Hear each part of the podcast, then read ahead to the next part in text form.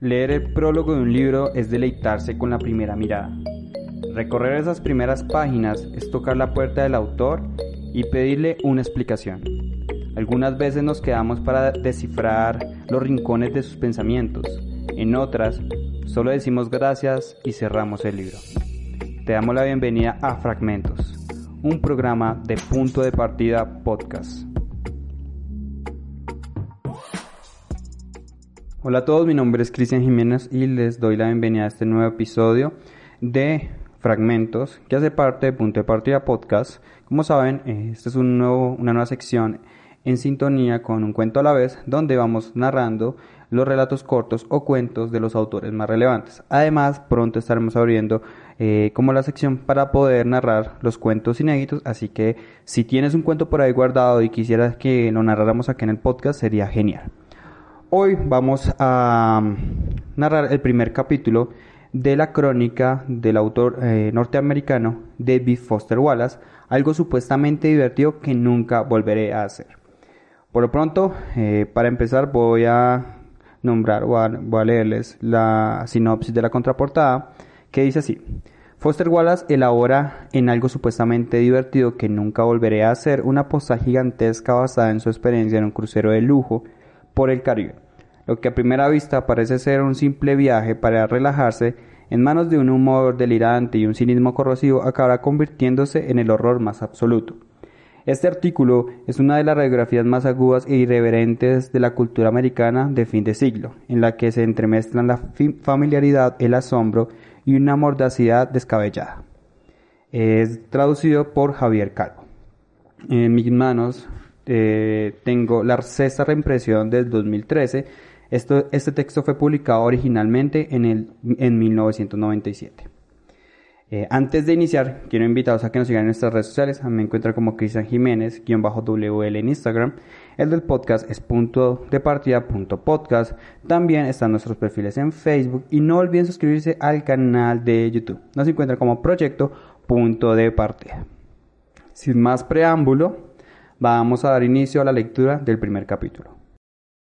Es sábado 18 de marzo y estoy sentado en la cafetería abarrotada del aeropuerto Fort Lauderdale matando las cuatro horas que separan el momento de bajar del crucero de salida de mi vuelo a Chicago, intentando componer una especie de collage sensorial hipnótico de todo lo que he visto, oído y hecho como resultado del encargo periodístico que acabo de terminar. He visto playas de sacarosa y aguas de un azul muy brillante, He visto un traje informal completamente rojo con la solapa de base. He notado el olor de la loción bronceada extendida sobre 10.000 kilos de carne caliente. Me han llamado colega en tres países distintos. He visto a 500 americanos pijos bailar el electric slide He visto atardeceres que parecían manipulados por ordenador y una luna tropical que parecía más una especie de limón obscenamente grande y suspendido que la vieja luna de piedra de Estados Unidos a la que estoy acostumbrado. He bailado, muy brevemente, la conga. Tengo que admitir que me siento como si en este, en este encargo hubiera estado en funcionamiento una especie de principio de Peter Cierta revista chic de la costa este aprobó el resultado de enviarme el año pasado una simple feria estatal para escribir una especie de ensayo errático, de forma que ahora me encargan esta especie de fruta tropical exactamente con la misma falta de orientación y pautas. Pero esta vez noto una presión nueva. Los gastos totales de la feria estatal fueron 27 dólares dejando de lado los juegos de azar.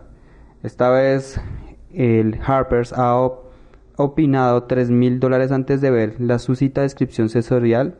Número 1. No paran de decirme por teléfono, de barco a tierra, con mucha paciencia, que no me preocupe. Creo que la gente de la revista son un poco falsos. Dicen que lo único que quieren es una especie de gigantesca postal basada en mi esperanza. Ve, sumérgete en el estilo de vida caribeño, vuelve y cuenta lo que has visto. He visto montones de barcos blancos e inmensos. He visto blancos de pececitos con las aletas brillantes, he visto a un chico de 13 años con tupé. A los pececitos brillantes les gustaba aglomerarse entre nuestro casco y el cemento de muelle donde atracábamos. He visto la costa norte de Jamaica, he visto y olió a los 145 gatos de la residencia Ernest Hemingway de Cayo Hueso, Florida. Ahora conozco la diferencia entre bingo normal o el Price O y lo que quiere decir que el bote de un vinco nieve. He visto videocámaras que casi necesitaban una plataforma móvil. He visto maletas fluorescentes, gafas de sol fluorescentes, quevedos fluorescentes y más de 20 marcas distintas de chanclas de gomas. He, oído timbales, he comido buñuelos de caracola, he visto a una mujer con un vestido de lamé vomitado a distancia dentro de un ascensor de cristal. He señalado rítmicamente el, al techo al compás de 2x4 de la misma música disco con la que en 1977 odiaba señalar al techo. He aprendido que hay diferentes intensidades de azul, más allá del azul muy pero muy intenso. He comido más comida y más elegante que en toda, en toda mi vida. Y he comido durante una semana en la que también he aprendido la diferencia entre bambolearse por culpa de la mareja, marejada y dar cabezadas por la culpa de la marejada. He oído a un cómico profesional decir a la gente sin ninguna clase de ironía, pero en serio. He visto trajes de chaqueta y pantalón de color fucsia, cazador de color rojo menstrual, anoraks de color marrón y púrpura y zapatillas deportivas blancas sin calcetines. He visto corredores profesionales de blackjack tan encantadores que te dan ganas de ir corriendo a su mesa y gastar hasta el último centavo jugando al blackjack. He oído americanos adultos y bollantes preguntar en el mostrador de la atención al pasajero si hay que mojarse para bucear, si el tiro al, al plato tiene lugar al aire libre, si la tripulación duerme a bordo y a qué hora es el buffet de medianoche. Ahora conozco la diferencia combinatoria entre un slippery nipple y un fuzzy novel. Sé que es un coco loco. En una semana he visto en una semana he sido objetivo de 1500 sonrisas profesionales. Me he quemado y he mudado la piel dos veces. He tirado al plato en el mar. ¿Esto es, ¿Es esto suficiente?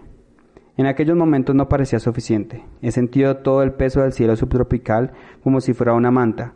He saltado una docena de veces al oír el ruido tremendo, parecido a una flautulencia de los dioses de la sirena del crucero. He asimilado los rudimentos del Mac Hong. He visto parte de un torneo de dos días de bridge contrato. He aprendido a ponerme un chaleco salvavidas encima de un smoking y he perdido al ajedrez con una niña de nueve años. En realidad lo que hice fue practicar el tiro al plato en el mar.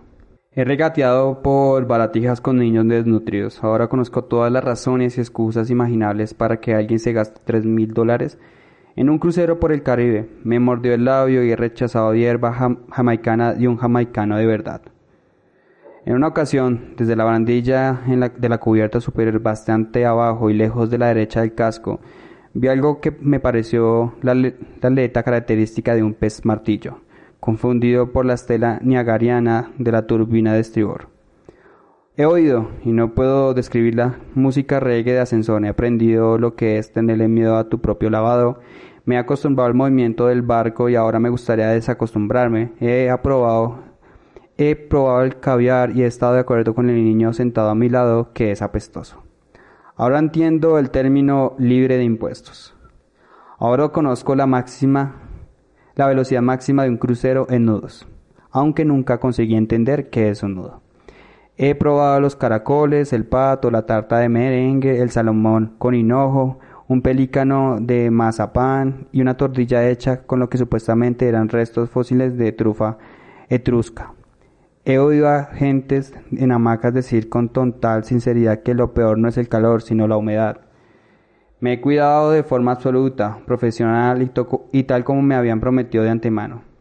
Con humor sombrío he visto y he registrado todas las modalidades de eritema, queratosis, lesiones premelanómicas, manchas de la vejez, esemas, verrugas, quistes papulares, panzas, celulitis femoral, varices, postizos de colágeno y silicona, tintes baratos, trasplantes capilares fallados. Es decir, he visto casi toda desnuda a un montón de gente a quien habría preferido no ver en ningún estado parecido a la desnudez.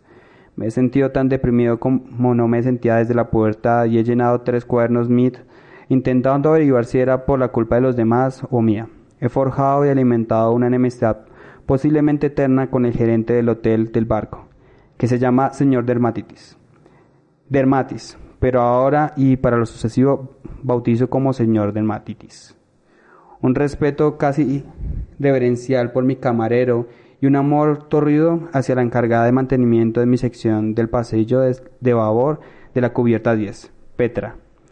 La de los granos y las cejas pobladas, que siempre llevaba ropa blanca de enfermera almidonada y susurrante, y olía al aroma del cedro, de cedro, del desinfectante noruego con que limpiaba los lavamanos, los lavabos, y que limpiaba mi camarote con un centímetro de su contenido al menos 10 veces diarias, pero nunca la pillaba en el acto limpiar. Una figura de encanto mágico y pertinaz, merecedora de una postal por sí misma.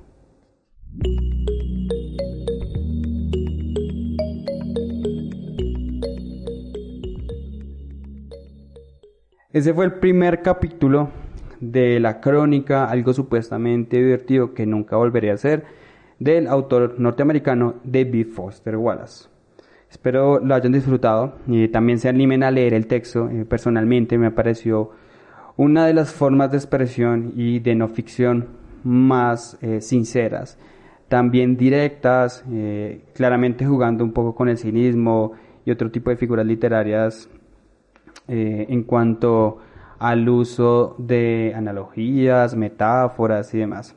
En realidad me gusta, me gusta bastante y seguramente te va a sacar una que otra carcajada. A mí la verdad me hizo reír bastante. Y más porque es una perspectiva distinta de lo que nosotros consideramos que es ir a un crucero, como ese placer de descansar, de estar siete días que lo atiendan, calor, piscina, música, buena comida. Pero para el autor se trata de una experiencia distinta. Eh, recuerden que este texto está disponible en distintas tiendas regionales, también pueden buscarlo en algunos sitios virtuales y, por qué no, eh, solicitarlo en alguna de sus bibliotecas locales. Ya saben, mi nombre es Cristian Jiménez, los invito a seguirme en nuestras distintas redes sociales y espero lo hayan disfrutado y no siendo más, nos vemos en una siguiente ocasión. Un abrazo.